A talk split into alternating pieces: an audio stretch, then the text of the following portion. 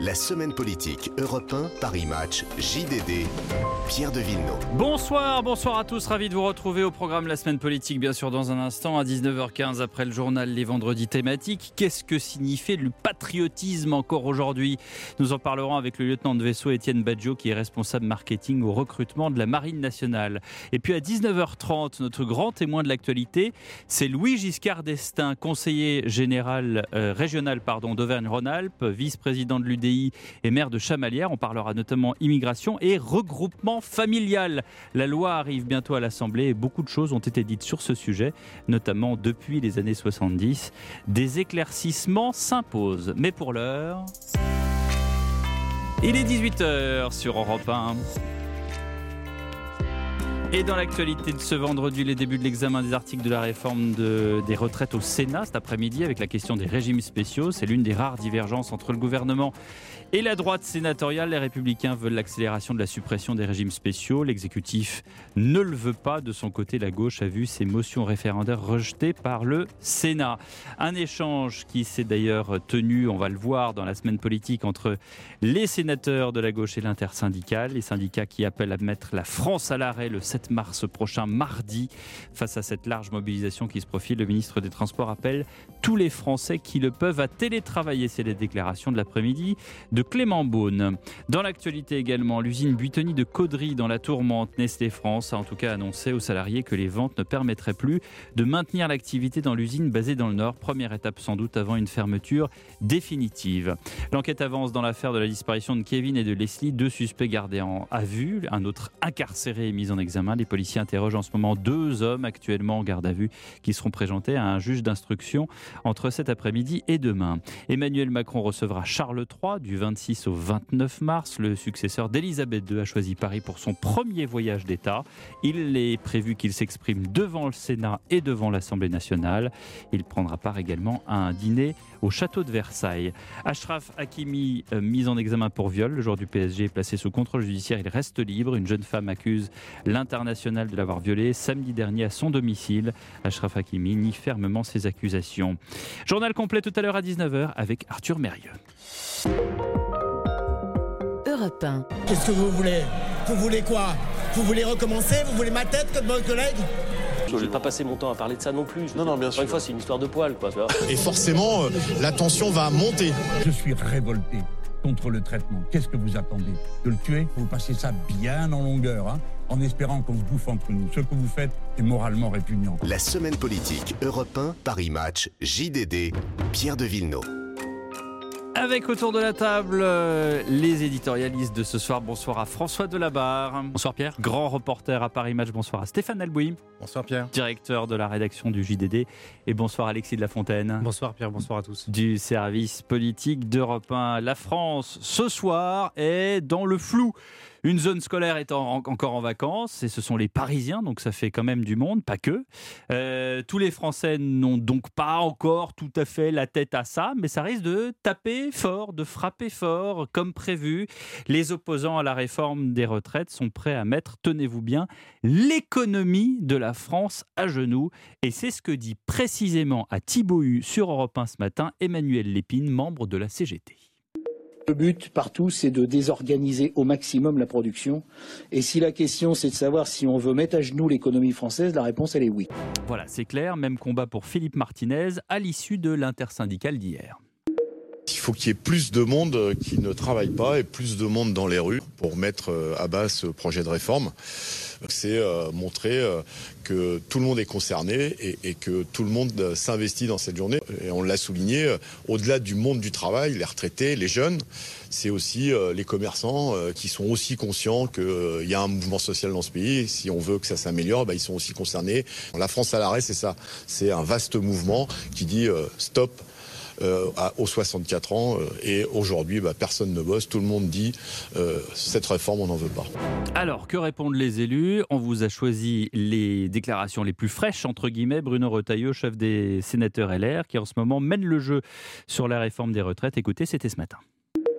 C'est inacceptable, d'autant plus inacceptable que ce sont bien souvent ceux qui vont prendre la France en otage, ce sont eux qui n'auront aucune conséquence concrète de la réforme de la retraite. Mais comme ils ont la capacité de euh, bloquer toute la France, de prendre en otage les Français, ils peuvent se permettre justement de provoquer ces menaces. J'avais fait voter en 2019 euh, un texte ici au Sénat sur un vrai service minimum et je pense que le gouvernement ferait bien euh, de s'en inspirer. Bon, voilà, euh, on assiste, alors je le disais, on est, un, on est un peu dans le flou et on assiste, Stéphane Albouy, à une sorte de dialogue de sourds. C'est-à-dire qu'on a d'un côté euh, les euh, opposants à la réforme et notamment ceux qui, à l'issue de l'intersyndicale, vraiment ont décidé de passer la seconde, si j'ose dire. Et puis d'un autre côté, les élus qui disent c'est inadmissible, c'est inacceptable. On peut étendre la sémantique assez loin comme ça. Oui, alors, c'est pas vraiment un dialogue de sourds. Ils s'entendent hein, à distance. Là, on est dans un exercice assez classique, mais on arrive à un, pic de tension. Vous le disiez, effectivement, euh, il y, a, beaucoup de questionnements sur euh, ce à quoi on doit s'attendre mardi. Bon, mardi, euh, la fameuse France à l'arrêt, on l'aura, hein, euh, quoi qu'il advienne. Euh, Je pense que là-dessus, il y a assez peu de doutes euh, maintenant. Euh, les syndicats sont euh, alliés comme ils ne l'ont pas été depuis très très longtemps. Et donc, on aura un pays à l'arrêt, ça c'est certain. Euh, maintenant, l'enjeu majeur au-delà de, cette journée, c'est là que euh, se construit vraiment le, le rapport de force qui va se construire, c'est euh, sur quelle durée euh, on peut imaginer euh, ce conflit. Vous évoquiez, je crois, Clément Beaune tout à l'heure qui a parlé du Oui. télétravail. Bon, voilà, bah, c'est- un peu du bon sens et, et c'est ce qu'on entend. Mais tout le monde ne peut pas télétravailler. Tout le monde ne peut pas télétravailler. gentil Clément Beaune, mais, Mais, bon, sur une journée, sur une journée, ça passe. Dans les grandes villes aujourd'hui, sur, on a vu à Paris. euh, les, les- les journées de mobilisation, bon, bah, c'est une journée où, où les gens s'adaptent, effectivement, on travaille.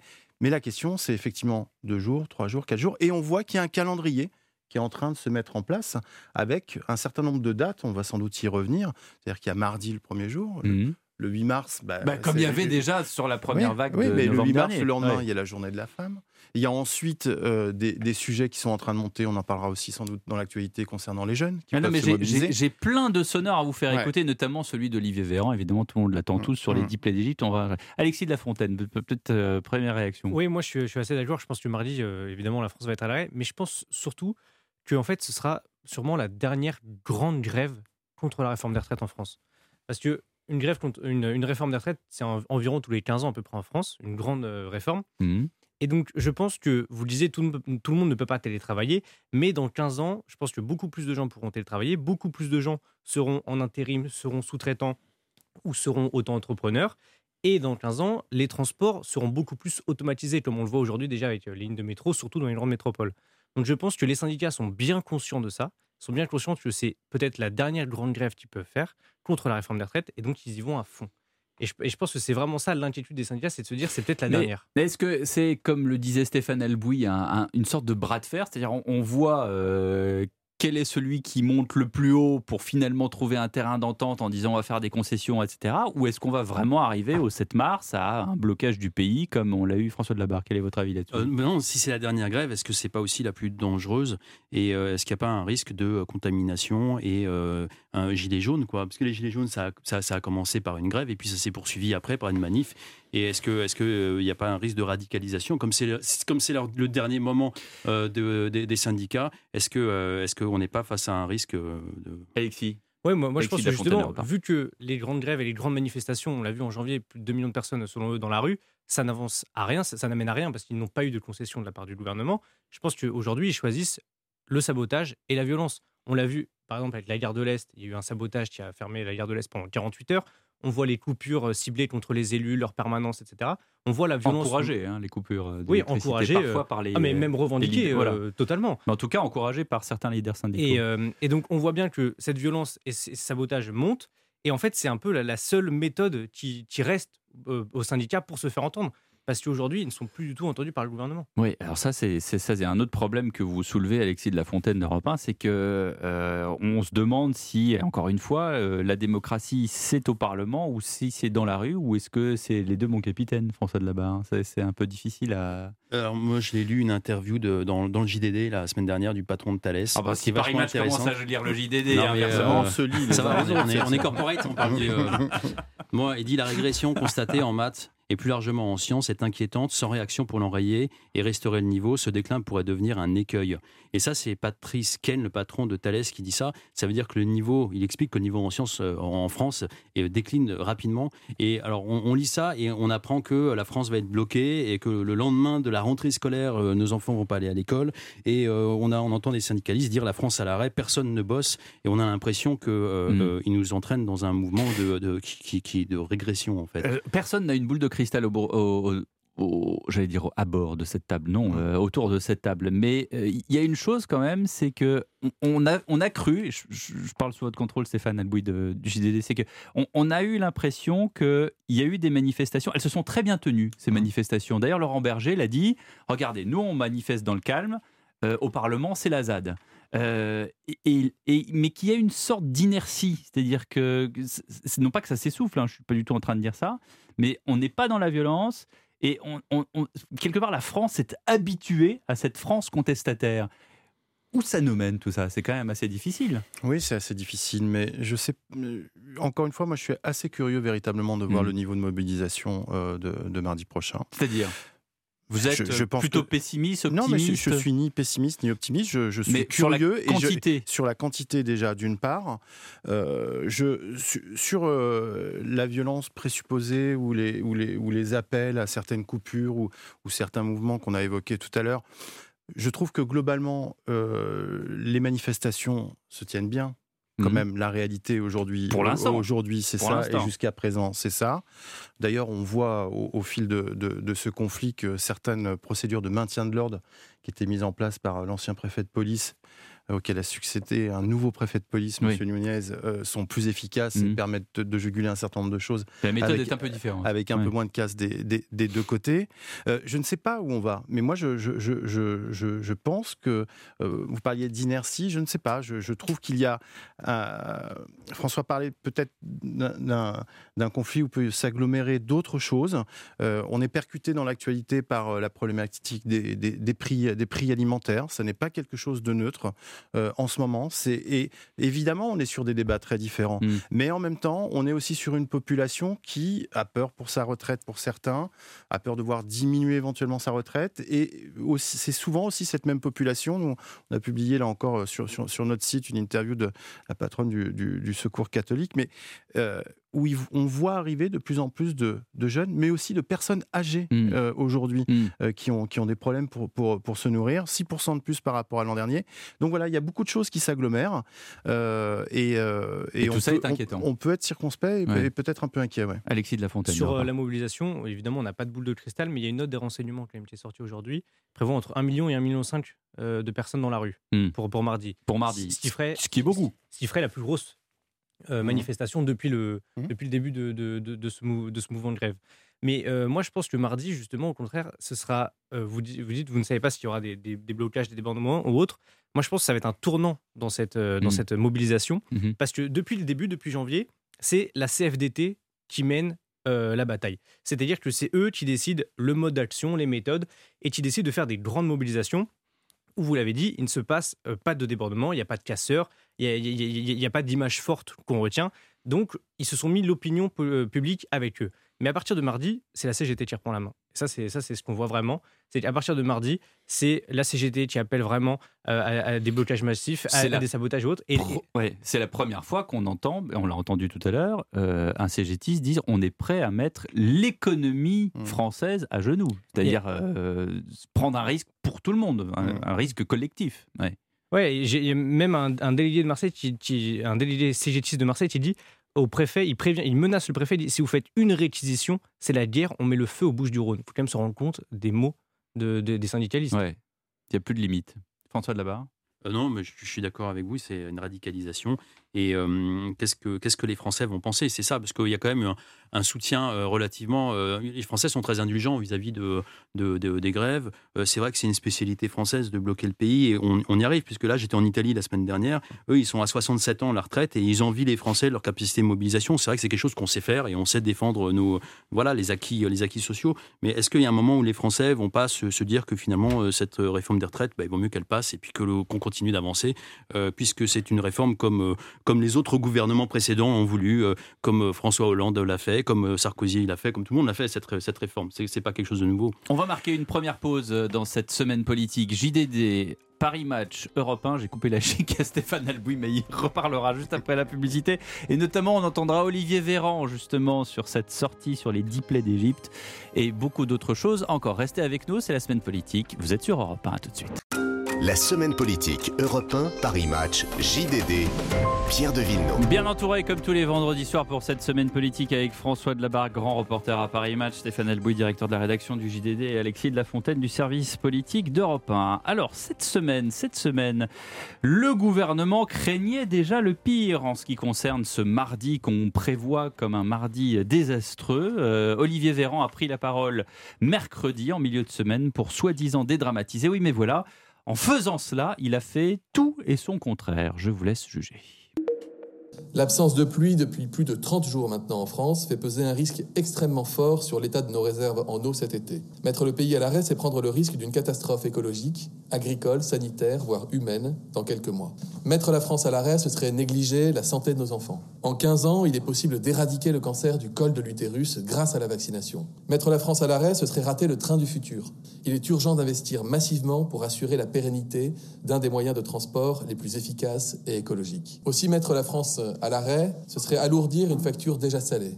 Je vous éviterai une fois de plus euh, la litanie des mesures engagées depuis un an maintenant en faveur du pouvoir d'achat des ménages. Les chiffres de l'OFCE parlent d'eux-mêmes. Voilà, beaucoup ont, ont aimé cette sortie sur les 10 plaies d'Égypte, euh, beaucoup de railleries, de détournements. Nous avons sélectionné euh, la réponse de Xavier Bertrand. Il mélange tout et puis bon, bon franchement, c'est un porte-parole qui ferait mieux de se taire. Qu'est-ce qu'il raconte là? On va voir quoi? Puis les sept plaies d'Égypte en même temps. Autant, personne n'a envie de voir le blocage total du pays. Personne. Mais le droit de grève est constitutionnel ou pas? Parce que c'est le même porte-parole qui, dans des fonctions précédentes, nous avait dit, je ne sais pas si vous vous rappelez, il n'y avait pas de pénurie de masques. hein, c'est lui. Si certains voulaient bloquer le pays durablement, il faut utiliser les lois. C'est-à-dire sur les raffineries, qu'on n'ait pas le temps de retard qu'on a eu voilà quelques mois, s'il y a un véritable risque de pénurie, que le gouvernement, pour une fois, anticipe et qu'on fasse preuve tout simplement de fermeté pour éviter que le désordre ne s'installe. Voilà, et puis il y a ceux quand même qui n'y croient pas du tout, mais alors pas du tout, du tout, du tout euh, en ce mardi noir, en tout cas, euh, ils font comme tel. Écoutez Bruno Le Maire. Il ne doit pas y avoir et il n'y aura pas de Mars rouge. Je réfute cette expression, qui est une expression qui fait peur aux Français. L'État a fait sa part. L'État, protège nos compatriotes contre l'inflation. Je souhaite que nous ayons, dans les prochains jours, un accord collectif sur un certain nombre de produits au prix les plus bas possibles. Et je souhaite que cet accord soit appliqué au 15 mars. Voilà, donc Bruno Le Maire, euh, la, la quiétude euh, incarnée, on peut dire, pour le ministre de l'économie. Je rajoute encore un, un tweet, puisqu'il n'y a pas eu de sonore là-dessus, c'est Laurent Berger. Monsieur Olivier Véran, un peu de sérieux, la sécheresse, c'est la faute des syndicats, pour interrogation. La crise sanitaire, idem. Et pourquoi pas la défaite à la Coupe du Monde? Vos tentatives pour décrédibiliser une mobilisation sans précédent contre les 64 ans sont grossières. Hashtag 64 ans, c'est non. Stéphane Albouy. Bah, ça sent un peu la surchauffe quand même. Ça sent un peu la surchauffe euh, dans cette déclaration et ça sent bah, beaucoup de fébrilité quand même. Euh, quoi qu'ils en disent. Alors, on sent qu'il y a différentes températures. Vous soulignez le, le- le- le calme de Bruno Le Maire euh, derrière la fougue. hein. Euh, je suis pas sûr que ce soit le mot euh, d'Olivier Véran. On sait même pas comment qualifier, Oui, on sait pas, on sait pas réellement comment. c'était- qu'on s'inquiète pour lui. C'était non, mais c'était très étonnant. Mais en fait, le gouvernement, là où ils doivent faire attention, c'est qu'ils ont quand même réussi un tour de force. Et ça, les syndicats euh, les remercient pas assez. C'est qu'ils ont remis justement les syndicats et les syndicalistes en scène. Et par moments, avec euh, des envolées un peu trop lyriques, et puis aussi, peut-être qu'on en parlera, mais avec un, un certain nombre, puisqu'on parle du porte-parole, mais avec un certain nombre d'erreurs de communication dans, la, présent- maintenant, dans hein. la présentation. On dit toujours on en parlera, puis de- finalement, on en parle dans- jamais. dans la présentation de cette réforme. C'est-à-dire qu'ils leur ont donné raison. Ils ont donné raison à une partie de l'oppo- l'opposition et aux syndicats sur les 1200 euros euh, minimum euh, pour tous les retraités. On s'est rendu compte qu'à l'arrivée de réels bénéficiaires, maintenant on était à plusieurs dizaines de milliers, voire une centaine de milliers. Maintenant on est entre 10 et 20 000 dans le meilleur des cas. ils ont donné raison et ils sont en train de donner raison euh, sur, les, sur les carrières longues. Ça fait encore l'objet de, de, débats de débat au Sénat mhm. en ce moment. Bref, ils les ont remis en selle. Et euh, nous, dans un sondage qu'on a fait récemment sur euh, à qui profite ce débat, ben, la première à en profiter, c'était Marine Le Pen, puisqu'elle est représentée, vécue, ressentie euh, par les Français comme euh, mhm. la meilleure opposante à cette mhm. réforme des retraites. Mhm. C'est curieux puisqu'elle ne dit pas grand-chose, mais en tout cas, elle tire les marrons du feu. Et derrière, bah, vous avez Martinez et, Berger, euh, qui sont eux aussi considérés comme les, meilleurs opposants, et donc peut-être comme des opposants non pas constructifs, mais en tout cas de réels contradicteurs. Donc voilà, il faut qu'ils fassent attention parce qu'ils donnent eux-mêmes de la puissance à leur opposition en ce moment. Alexis de la Fontaine d'Europe. Après, juste Bruno Le Maire, et, il est quand même dans son rôle parce qu'il faut bien savoir aussi que c'est la peur de la pénurie qui crée la pénurie. Mmh. Et donc dire non mais ne vous inquiétez pas, vous n'allez pas manquer de carburant, il n'y a pas besoin d'aller euh, euh, faire des stocks euh, de papier toilette ou autre. C'est aussi ça permet aussi de d'apaiser les esprits et de, de bien sûr d'empêcher justement ces pénuries qu'il peut y avoir de carburant parce qu'on sait que la France peut tenir 2-3 semaines de blocage normalement mmh. avec des réserves de carburant. Mais sauf que si ce week-end tout le monde se dit attends mais mardi il y aura, il y aura peut-être plus de carburant bah, tout le monde va foncer à la station la plus proche de, chez lui. Et là, il y aura une pénurie. Donc c'est le rôle aussi non, mais euh, Bruno, le Maire est dans, Bruno Le Maire est clairement dans son Bruno Le Maire est clairement dans son rôle. Euh, moi, je faisais référence euh, dans l'énergie qu'il donne à leurs opposants à la sortie, pour pas dire au dérapage d'Olivier Véran. Oui, alors on va, on va peut-être on va demander à Benoît Levionnois, notre réalisateur chouchou, de nous repasser le, tout début de, de, l'intervention de Bruno Le Maire, parce que vous allez voir, il y a un petit détail. Juste le, le tout début, Benoît, s'il te plaît il ne doit pas y avoir et il n'y aura pas de Mars rouge. Stop, ça, ira. Vous avez entendu? Il, ne devrait pas y avoir et il n'y aura pas. Il se mmh. reprend. Mmh. Vous voyez, donc mmh. euh, il y, a, dans la sémantique même, j'allais dire en direct, euh, non pas une, une, erreur de calcul, mais en tout cas, il y a euh, ce côté, voilà, tiens, en fait, je ne devrais pas dire ça, je devrais y aller franco en disant que tout va bien, ne vous inquiétez pas, on gère. Mais dans hein. le Mars rouge, il fait aussi référence à la problématique, à la problématique, à la problématique de l'inflation, effectivement, qui est quelque chose qui vient percuter en plus euh, cette réforme des, des, retraites et l'opposition qu'il y a à la réforme des retraites. effectivement, lui, il fait le pari d'augmentation lissée dans la durée sur quelques mois et avec un retournement après l'été. En tout cas, c'est le calcul qu'il qui, fait. Plus 14%, plus 14 euh, au mois de mars pour, euh, pour l'inflation, c'est quand même hum. très très l'augmentation, hum. sachant que c'était déjà quasiment 12% au mois de février. Hum. Donc pour les Français, ça fait quand même. Oui, il faut toujours calculer avec et sans bouclier tarifaire. C'est toujours ça. Hein. Ouais. François de la Barre. Vous m'avez l'air bien songeur. Euh, J'essaie d'être à la hauteur du débat. on, trouve le, même, euh, le même schéma que, que, la, que, que, les Gilets jaunes parce que c'est une, une, décision qui, a été euh, déjà accusée d'être une décision hors sol. c'était pareil pour les Gilets jaunes avec la taxe sur le diesel. On, avait, on considérait que c'était pas qu'il n'avait pas besoin de le faire, Emmanuel Macron. là, le, beaucoup, de, beaucoup de, de, commentateurs disent que la réforme des retraites, c'est mauvais moment, qu'ils ne devraient pas la faire maintenant. Et puis il y a une espèce de prudence là euh, du monde politique euh, qui veulent pas, ils veulent pas se mouiller parce qu'ils se rendent compte que le, coût politique de cette, de cette réforme peut être bien plus important que euh, ce qu'elle peut, ce qu'elle peut apporter. Donc il y a une prudence générale qui fait que on, voilà, bah, hmm. tout le monde est circonspect. On, on Stéphane, et, et il y a beaucoup de, pour rebondir sur ce que dit François, il y a beaucoup de questions sur ce qu'elle peut rapporter ou sur ce qu'elle va rapporter. Hmm. Parce que à force d'aménagement, et là, il y a de nouveaux efforts qui sont demandés euh, par les républicains euh, au Sénat. On se demande si ça va réellement en rapporter et réellement permettre les économies qui étaient escomptées euh, au, début de cette réforme. Et on commence à en être très loin. On, on parlait de 18-19 milliards bah, d'économies. on parlait de 30 au début. on parlait de 32 si, on si on allait à 65. Si on a, oui, donc on a, on a rabattu mm. à 64. Mm. Il y a quelques, quelques jours, on parlait de 12. Mm. Euh, de nouveaux calculs font état de, C'est la pub du, vous, vous de, de 4, 5. Enfin, on ne sait pas véritablement où on va finir là. Vous vous souvenez de la pub du Boursin On a à peu près le même âge. où le, type arrivait dans le frigo et puis à chaque fois, puis à la fin, on le sert au dîner, puis il n'y a plus rien parce qu'il a tout bouffé en Ça va peut-être ça être ça l'arrivée dans les chiffres, euh, les 64 ans, c'était 17 milliards d'économies, mmh, mmh. mais sur la réforme euh, initiale, c'était 12 milliards euh, d'économies. Mmh. Sauf que là, depuis la réforme initiale présentée par Elisabeth Borne en janvier, elle en a déjà fait des concessions à l'Assemblée sur, sur les carrières longues, les pensions, les pensions minimales. et ça a été chiffré par le Parisien la semaine dernière, 7 milliards déjà. Mmh, mmh. 7 milliards de dépenses supplémentaires. Mmh. En fait, en réalité, pour l'instant, il n'y a plus que 5 milliards euh, d'économies avec cette réforme. Et là, au Sénat, ce qui arrive avec euh, Mmh. euh, les, euh, les, les surcotes de 5 la surcote de 5% pour les mères de famille, c'est encore des dépenses supplémentaires. Et donc, en fait, à la fin, cette réforme va peut-être rien rapporter, mais au moins, ils seront allés au bout. Alors justement, le Sénat, le Sénat dans tout ça, bah, on a envie de dire c'est le Sénat superstar, puisque le Sénat, comme prévu, a joué les bons élèves. Tout cela est gagnant-gagnant, à la fois pour le gouvernement, avoir des débats sereins, et c'est ce que dit Gabriel Attal. Je sais qu'ici, par-delà les divergences politiques, on s'écoute. Je sais qu'ici, par-delà les oppositions de fond, on débat. Je sais qu'ici, par-delà les parcours de chacun, on se respecte. Je sais qu'ici, il n'y a pas de ZAD, il n'y a que la République. Et donc, je serais tenté d'espérer qu'après le vacarme et l'obstruction des extrêmes, s'ouvre à cet instant le temps de la sagesse et de la raison. Voilà, les débats sereins, c'est ce que dit Gabriel Attal. Et à la fois pour les LR, c'est gagnant aussi pour les LR, puisque Gérard Larcher est désormais le grand maître du jeu. Le gouvernement ne peut pas compter sans le pouce levé ou baissé du président du Sénat. Bruno Retailleau, patron des sénateurs LR, en profite pour rappeler les règles du jeu que jamais nous serons la béquille du macronisme. On va soutenir le texte, mais on va le modifier. Les choses doivent être claires. Euh, c'est pas nous qui allons voter la réforme d'Emmanuel Macron. C'est la majorité d'Emmanuel Macron qui va voter la réforme que le Sénat, depuis 4 ans, vote à l'automne tous les ans. Voilà, ça a le mérite d'être précisé quand même. hein. Alexis Oui. de la Fontaine.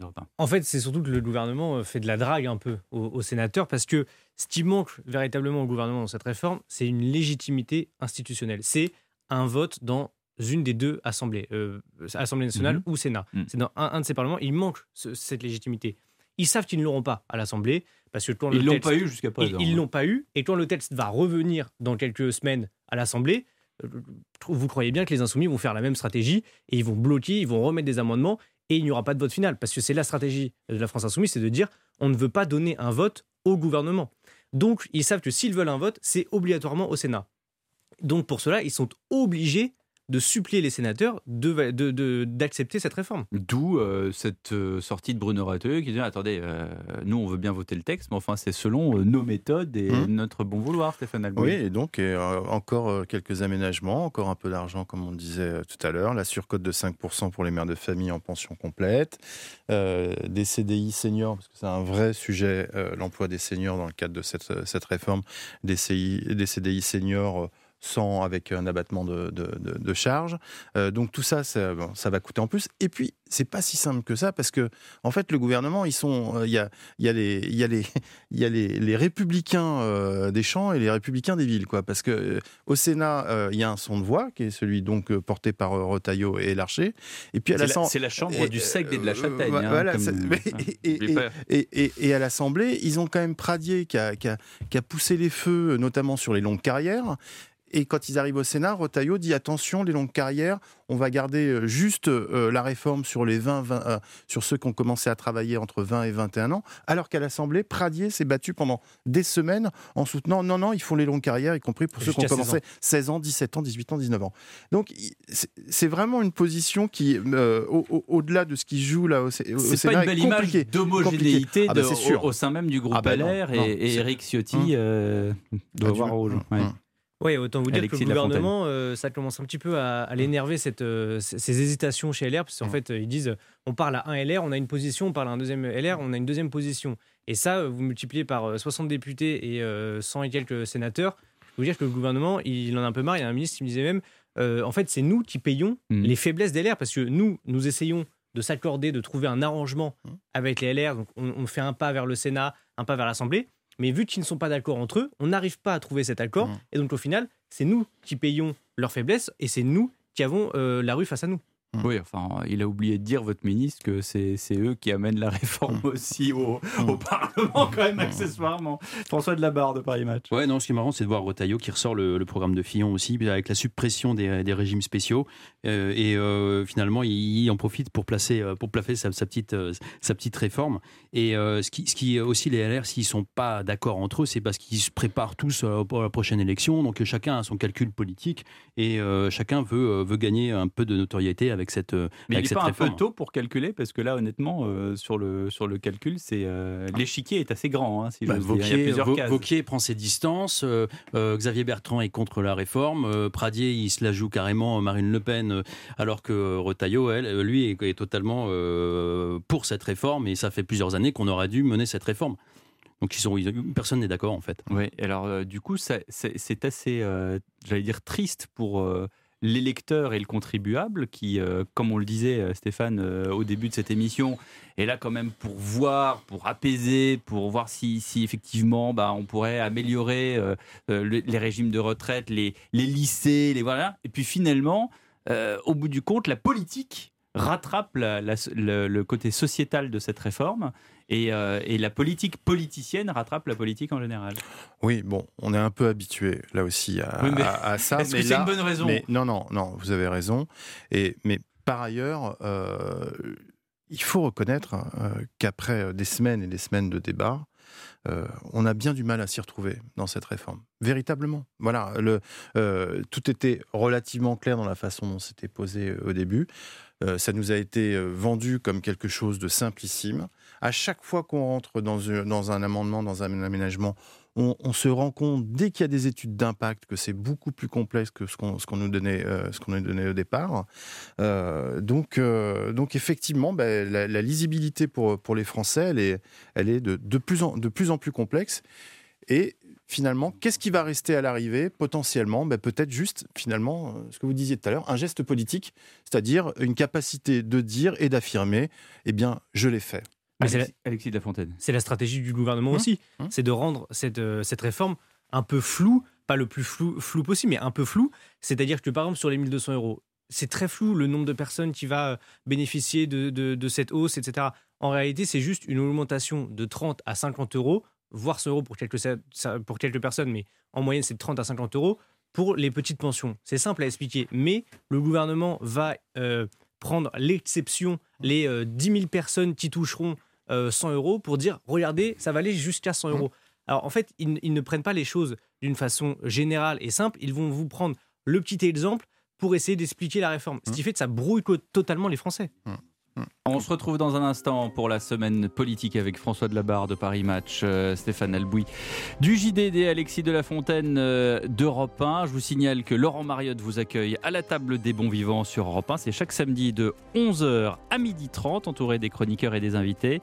Il partage ses recettes simples de saison. Vous propose de jouer d'ailleurs au jeu du bruit de cuisine. Pour participer, vous laissez vos coordonnées au 39 21, 50 centimes la minute. Europe 1 vous rappellera. Ce samedi, c'est Laurent Baffy qui s'installe à la table des bons vivants pour son spectacle Baffy se pose des questions, actuellement en tournée dans toute la France. Il est 18h36 et nous on se retrouve dans un petit instant dans la semaine politique. À tout de suite. La semaine politique Europe 1, Paris Match, JDD, Pierre de Villeneuve. Dernière partie de la semaine politique jusqu'à 19h avec Alexis de la Fontaine du service politique d'Europe 1, Stéphane Albouy, le directeur de la rédaction du JDD et François Delabarre, grand reporter à Paris Match qui va notamment nous parler de, en tout cas commenter le déplacement du président en Afrique. Je vois à l'instant qu'on en parle même à la BBC de ce déplacement d'Emmanuel Macron en Afrique. On revient au Sénat, on revient au Sénat puisque euh, c'est en ce moment euh, là-bas que le texte euh, sur la réforme des retraites est présenté aux sénateurs. Et Olivier Dussopt, qui est donc celui qui porte cette réforme avec Elisabeth Borne, a remis une couche au socialiste David Assouline, cette fois-ci l'accusant d'être dans la NUPES et donc de pactiser avec la France insoumise. Vous dites, à raison d'une certaine manière, que le débat à l'Assemblée nationale n'a pas pu aller au bout. Mais ce n'est pas au gouvernement qu'il faut en faire le reproche. C'est à vos alliés, ce sont à vos alliés de la France insoumise qui, avec euh, 18 000 amendements, parfois quelques outrances, ne nous nous ont pas permis d'aller au bout. Enfin, monsieur le sénateur, vous dites euh, chacun devra prendre ses responsabilités. C'est une réalité. Nous travaillons avec tous les groupes qui le souhaitent. Et si nous pouvons avancer sur les droits familiaux avec la majorité sénatoriale, j'en serai le premier heureux. Mais prendre ses responsabilités, c'est aussi euh, assumer les positions de votre famille politique. J'ai entendu votre chef de parti, monsieur Faure, défendre la retraite à 60 ans avec 43 annuités. C'est une machine à décote, c'est une machine à pauvreté et c'est une machine à petite pension. Voilà. Et à cela, Carole Delga, qui est donc présidente socialiste du Conseil régional d'Occitanie, a une réponse toute trouvée. Écoutez, elle était l'invitée de Sonia Mabrouk sur Europe 1. C'était mercredi matin. Non, mais Olivier Dussopt, je pense qu'il n'a pas de jugement à porter sur le comportement des uns et des autres. Pourquoi? Parce qu'en matière de traîtrise, c'est quand même Oh. euh, assez Traîtrise fort. Non, mais Olivier Dussopt, on se connaît bien, euh, on, on est de la même génération. euh, Il était au Parti socialiste, nous étions députés euh, ensemble euh, sous le quinquennat Hollande, et sa dérive, elle- est quand même incroyable. Parler d'une dérive pense de traîtrise. Oui, les mots sont sûr. forts. Non, mais les mots sont forts, mais parce que c'est une réalité. Voilà le scud de Carole Delga à Olivier Dussopt, Alexis de la Fontaine. Oui, mais alors, en fait, il y a une petite histoire, c'est que ils sont plusieurs euh, députés ou anciens euh, élus socialistes à avoir rejoint Emmanuel Macron euh, en 2017. Territoire de progrès. Euh, oui, territoire de progrès. Notamment. euh, no- notamment. Euh, mais voilà, ils n'ont pas tous euh, eu un procès en traîtrise. Mais pourquoi est-ce qu'Olivier Dussopt, lui, a ce procès de la part des socialistes C'est qu'en fait, lui ne l'a pas rejoint immédiatement Emmanuel Macron. Il a d'abord été élu comme socialiste en 2017. Il a voté contre le premier budget d'Emmanuel Macron, euh, le premier budget de président d'Emmanuel Macron. Et après avoir voté contre le budget, quelques semaines après, il rejoint le gouvernement. Il rejoint la majorité, pardon. Mm. Et donc, c'est c'est là qu'on se dit, évidemment, s'il y a deux semaines, tu, vous votez contre un budget, euh, rejoindre le- la majorité juste après, là, ça fait un petit peu opportuniste. Stéphane Albouy du JDD. Non, non, mais je crois que ça, résume bien ce qui se passe. Et effectivement, euh, on va pas parler de, de vieilles haines, mais il y a des vieilles rancœurs, en tout cas, qui, euh, qui, qui ressurgissent. Euh, et puis, euh, bon, on l'entend quand même, Dussopt espère, à, travers ce- cet épisode au, Sénat, se refaire un petit peu d'une certaine, euh, d'une certaine manière, euh, avoir un temps de parole un petit peu plus serein. D'ailleurs, euh, là, on, en- on entendait la réponse qu'il qu'il faisait euh, au sénateur Assouline, et il s'est plutôt pas mal défendu euh, sur, sur cet argument de- de- de- de- d'une réforme proposée par les socialistes qui serait une, une machine à pauvreté et, et- et- et à des cotes. Et, et donc, ça va être sans doute une séquence un petit peu plus acceptable pour lui. C'est vrai qu'après l'épisode de l'Assemblée et les, dérapages qu'on a, qu'on a vus, entendus face à lui, euh, il va effectivement pouvoir peut-être un peu reprendre la main. Mais au-delà Alexis de, de la Fontaine. Au-delà de l'Assemblée, où évidemment il a été injurié, etc., euh, où sa, sa personne a été écorchée, et même il a été euh, assez meurtri, et on l'a vu même physiquement, il, est- il, est- il a, il a fini très mal euh, Mm. le, le- le ven- le dernier vendredi à l'Assemblée. Au-delà de, de, de s'il avait tué à l'Assemblée, il a aussi fait quelques erreurs euh, sur les 1200 euros, on en a parlé, de, de communication, Mm. de crédibilité. Jérôme Guedj est revenu d'ailleurs Oui. à la charge euh, là-dessus. On, on lui a fait un petit peu un procès en amateurisme au final en disant Mm. mais vous apportez une réforme, mais est-ce que vous connaissez réellement le fond de cette réforme? Est-ce que vous connaissez toutes les mesures? Est-ce que vous connaissez l'impact de toutes ces mesures? Et donc là, à l'Assemblée, au Sénat, pardon, il veut chercher à refaire sa crédibilité et à refaire sa stature en disant regardez sur le Mm. Et fond. c'est possible? Et c'est possible selon vous? Euh, Ça va être compliqué. Ça va quand être même. compliqué quand même. On va pas se mentir. Ouais, ouais, ça va être compliqué. Ouais, bah alors, en même temps, euh, il a été euh, placé là, en fait, comme un, comme un cheval, enfin, en tout cas, pas un cheval de Troie, mais en tout cas, un, un- un- j'allais dire, un fantassin du premier rang. Un fusible. Voilà, il est arrivé, il est arrivé, comme vous savez, dans les grandes batailles napoléoniennes, on prend les, voilà, les- mais les soldats tout, tout- vraiment au, au premier rang de, voilà, et puis tiens, vas-y. On a l'impression qu'il a été lâché comme ça, parce que c'est vrai que Elisabeth Borne, souvenez-vous, Alexis et, les autres, euh, euh, a, comment dirais-je, décidé de porter elle-même cette réforme. Il y a même eu un petit, un petit moment au tout début de la présentation en septembre. Non, attendez, c'est ma réforme, c'est moi la première ministre, euh, c'est pas du soft. Et, là, et puis finalement, celui qu'on a entendu tout le temps dans tous les débats à l'Assemblée, ça a été du soft. Et là maintenant, il est, il est de la même façon mis au front. Oui, peut-être que le terme de fusible qui a été maintes fois, euh, comment dirais-je, utilisé euh, dans la politique euh, pour euh, décrire euh, certaines personnes qui ont été manipulées par, euh, par des gens qui étaient au-dessus d'eux. euh, c'est- c'est- voilà. Fi- Finalement, c'est vrai que, à, Stéphane à- Albouy. à part le, le- le- le- le cas d'Olivier Dussopt, dans ces débats, euh, celui qui est finalement ressorti, qu'on n'attendait pas forcément en Mm. première ligne, mais en tout cas qui est venu en appui, euh, c'est Gabriel Attal. Et, et, euh, et je dirais que s'il y avait euh, un gagnant, euh, je, je mets beaucoup de précautions à ce Mm. terme, Mm. euh, à- Qui a récupéré d'ailleurs le poste d'Olivier Dussopt. mais au- oui, ouais. mais et, et- et d'ailleurs c'est presque un peu cruel parce que Oui. Dussopt sur ce poste, on ne le voyait pas. Gabriel Attal euh, aujourd'hui au compte public, bah, il se fait entendre et il fait la différence dans de nombreux débats. C'est vrai. Et il a, il a ce poste stratégique, puisque vous savez que le ministre des Comptes publics est celui qui distribue les enveloppes aux autres ministres. Et les autres ministres viennent à Bercy pour quémander un budget pour leur ministère. Et c'est un poste stratégique. François de la Barre, vous voulez rajouter quelque chose? Non, euh, juste le- d'une manière générale, euh, la difficulté dans cette réforme, c'est qu'ils ont voulu présenter des aspects positifs pour la vendre. Mais en fait, il n'y a rien de positif. C'est juste une réforme qui sert à refinancer un, un système de retraite qui est en déficit. Et donc, on a juste besoin de travailler plus longtemps pour le. Voilà. Enfin, si on veut être clair, en fait, c'est- pas une réforme qui est faite pour faire plaisir. C'est une, c'est une réforme qui sert à refinancer. Dès qu'on commence à vouloir faire des gestes, alors on, s'enferme dans un système où on veut faire plaisir. Et puis à ce moment-là, on vous reproche de ne pas euh, offrir les bons, les bons gages. Et à ce moment-là, on se fait piéger. Et c'est ce qui est arrivé à Olivier Dussopt, je pense. Alors, on va arrêter ce, chapitre-là. On en vient au déplacement du président de la République en Afrique, puisqu'après un petit tour au Salon de l'Agriculture, Emmanuel Macron a pris l'avion pour une tournée éclair hein, euh, en Afrique. Éclair, quatre pays en cinq jours, le Gabon, l'Angola, le Congo, la République euh, démocratique du Congo, il m'en manque. Voilà ce qu'il a déclaré au premier jour de sa visite. Notre histoire commune, ici au Gabon, ne nous le cachons pas, c'est aussi celle de la France-Afrique. Et cet âge de la France-Afrique est bien révolu. Mais j'ai parfois le sentiment que les mentalités n'évoluent pas au même rythme que nous. Quand je lis, j'entends, je vois qu'on prête encore à la France des intentions qu'elle n'a pas, qu'elle n'a plus. On semble encore aussi attendre d'elle des positionnements qu'elle se refuse à prendre. Et je l'assume totalement. Voilà donc ce que dit euh, Emmanuel Macron. C'est une phrase euh, forte, François de Labarre. Euh, la France-Afrique, ça, ça nous emmène euh, au temps de De Gaulle, à ces hommes qui s'occupaient de ce dossier complexe. Ouais, ça, là, on il, est vraiment, vraiment à, à se différencier de, de l'image d'Épinal du vieux français qui arrive en Afrique en conquérant et il veut être moderne et bon d'une certaine manière il est moderne parce qu'il est d'une autre génération et mais c'est le même discours depuis le début c'est-à-dire que depuis 2017 il tient ce même discours puisque le discours de, de Ouagadougou était dans la même veine c'est-à-dire faisons table rase euh, du, du Du passé, passé, euh, mmh. commun et, euh, et, euh, et essayons de bâtir une nouvelle une nouvelle relation euh, avec euh, les difficultés que, que, que ça comporte parce qu'on n'a pas la même vision nous de, de, de, de, la France-Afrique que les Africains ont de la, la, la France-Afrique. Donc c'est plus facile de, pour nous de l'oublier que, que pour eux. Euh, après, ce qu'il fait, je trouve que dans sa méthode, il est très, il est très, il me fait penser à Sarkozy. C'est-à-dire Sarkozy, l'Afrique, c'est j'arrive, je reste pas longtemps déjà, voyage express. Euh, je vais voir les anglophones parce que la francophonie, c'est l'histoire ancienne et puis c'est beaucoup de, de vieux souvenirs qu'on n'a pas envie de ressasser. Et puis euh, tout sur Kagame. Il adore Kagame, il adore le Rwanda. Et ça, euh, euh, c'est le, le- c'est- c'est c'est- c'est intéressant, c'est que ça, lui a retourné contre lui cette, cette- cette- cette histoire au président Macron parce que il a, il a, il a commandé ce rapport Duclerc qui consistait en fait à, à, à conforter Kagame, donc le président du Rwanda, dans ses arguments et à s'auto-flageller et à dire que la France était complice dans le, le, le, c'est la tragédie du Rwanda en, Le en- en génocide. 94, le génocide du Rwanda en 94. Et euh, il y, a une- il y a une faute de timing dans, dans, cette, dans, cette, euh, dans, dans, cette initiative, c'est que il fait ça au moment où Kagame devient vraiment infréquentable.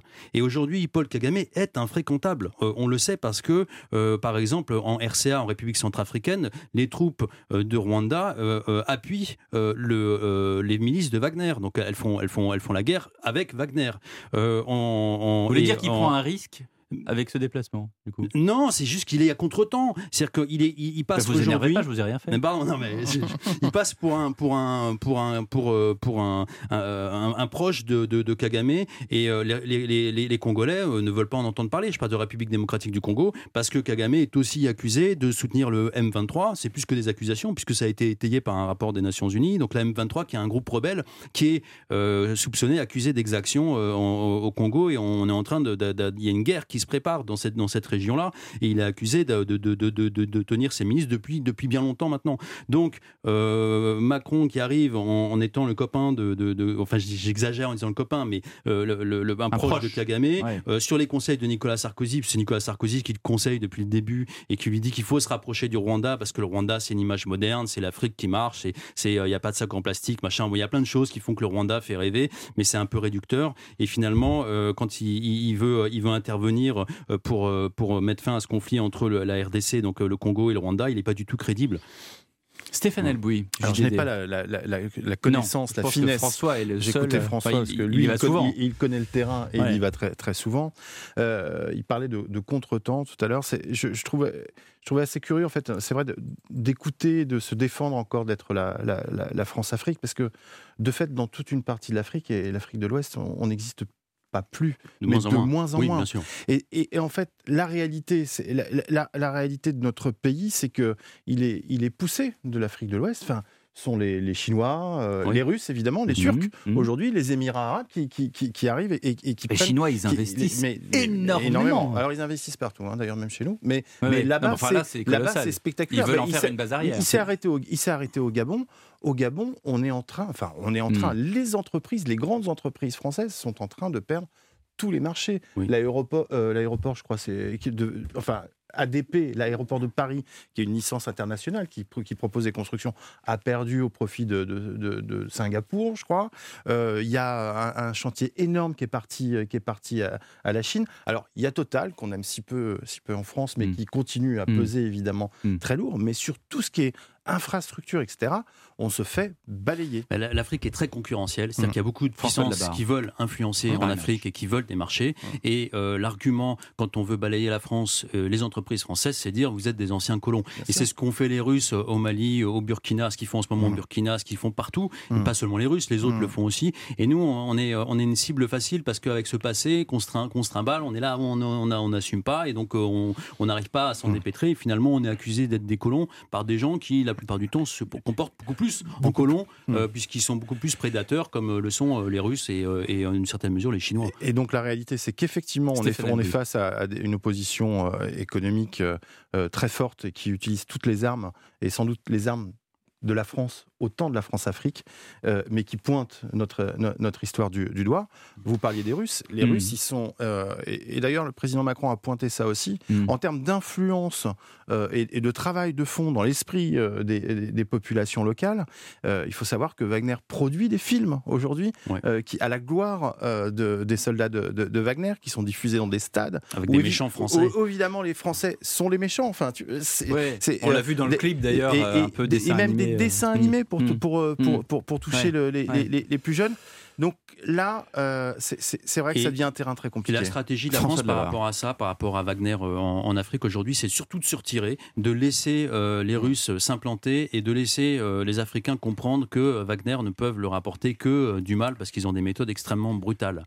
Euh, ce qui est un calcul un petit peu dangereux parce que euh, même ils ils font du mal, euh, Wagner, mais ils sont efficaces parce qu'ils arrivent à conforter les pouvoirs euh, dans les pays où ils interviennent. Dernier chapitre de cette euh, émission politique, la démission de Noël Legrette de la FFF, la ministre des, Sports, pardon, Amélie Oudéa-Castera, s'est expliquée, puisque évidemment elle avait été dans la boucle et on avait ressorti ses déclarations à propos de Noël Legrette. Elle s'est expliquée euh, cette semaine au micro de nos confrères d'RTL. Je trouve ça affligeant. Moi, je n'ai jamais euh, insulté personne. Je suis restée euh, polie. Euh, je ne l'ai jamais euh, accusé de harcèlement. Nous avons fait un travail approfondi de quatre mois dans le respect du contradictoire de chacune des parties. Plus de 115 auditions qui ont été réalisées. Et c'est le procureur qui a décidé souverainement d'ouvrir une enquête pour des faits de harcèlement moral et de d'harcèlement sexuel. Donc voilà, moi je, je le redis, cette stratégie-là de défense, elle euh, dupe pas grand monde. Je pense que euh, nous avons fait un travail très approfondi et je ne laisserai pas dénigrer la qualité du travail qui a été fait euh, par l'inspection générale de l'éducation, du sport et de la recherche. Voilà, Amélie Oudéa Castera, qui s'explique puisque les avocats de Noël Legrette euh, veulent, je crois, attaquer hein, euh, euh, Oui, Amélie Oudéa Castera en disent diffamation. que- Voilà. Ils disent que l'audit qu'a fait le ministère euh, des Sports euh, est totalement vide et euh, il n'y a aucune charge contre Noël Legrette. Bon, ce qui ressort un petit peu de, de cet audit, c'est que voilà, il n'y a pas eu de comportement euh, gravissime de la Mm. part de Noël Legrette. C'était quelqu'un qui, se comporte- qui se comportait de façon un petit peu euh, on va dire euh, graveleuse ou un, un forceur, on, on va dire, avec, avec les femmes. Il faisait beaucoup d'avances, beaucoup de SMS, mais il n'est pas passé à l'acte, on va dire. Mais ce qui est, ce qui est important c'est de dire, c'est que Amélie Castera, là, elle, elle se, elle se dédouane de toute euh, Ouais. implication dans- dans, dans, dans, obligée de ce parole, sujet. sinon suspect. Mais en réalité, Hmm. en réalité, cette ministre, elle est quand même là, placée par Emmanuel Macron, en mission commandée pour nettoyer les fédés, pour nettoyer les fédérations de sport. Dans le foot, No- No- Noël Le Graët a démissionné. Dans le rugby, euh, Bernard Laporte a démissionné. Dans le handball, euh, Bruno Martini, le président de la Ligue, a été poussé au départ également. Euh, on voit bien que il y a un nettoyage évidemment sur l'éthique et sur le comportement, mais aussi sur les pratiques. Elle en a marre des arrangements entre amis et elle veut instaurer de la transparence et de la démocratie. Merci beaucoup à vous trois. Merci euh, François Delabarre de Paris Match, Stéphane Albouy du JDD qu'on lira euh, précautionneusement, attentivement dimanche. J'espère bien. et Alexis de la Fontaine du service politique d'Europe 1. Juste après le journal de 19h, le patriotisme. Sujet évident, pas sûr. Les jeunes Français sont-ils patriotes? Nous poserons la question au lieutenant de vaisseau Étienne Baggio, responsable marketing et pub au recrutement de la Marine nationale. Et puis à 19h30, alors que la loi Darmanin sur l'immigration arrive à grands pas, la question du regroupement familial revient sur le tapis. Cette disposition mise en place sous le septennat Giscard d'Estaing continue de faire parler d'elle. Son fils, Louis Giscard d'Estaing, vice-président de l'UDI, euh, conseiller régional Auvergne-Rhône-Alpes et maire de Chamalières, nous éclaire. Il sera notre grand témoin de l'actualité. À tout à l'heure.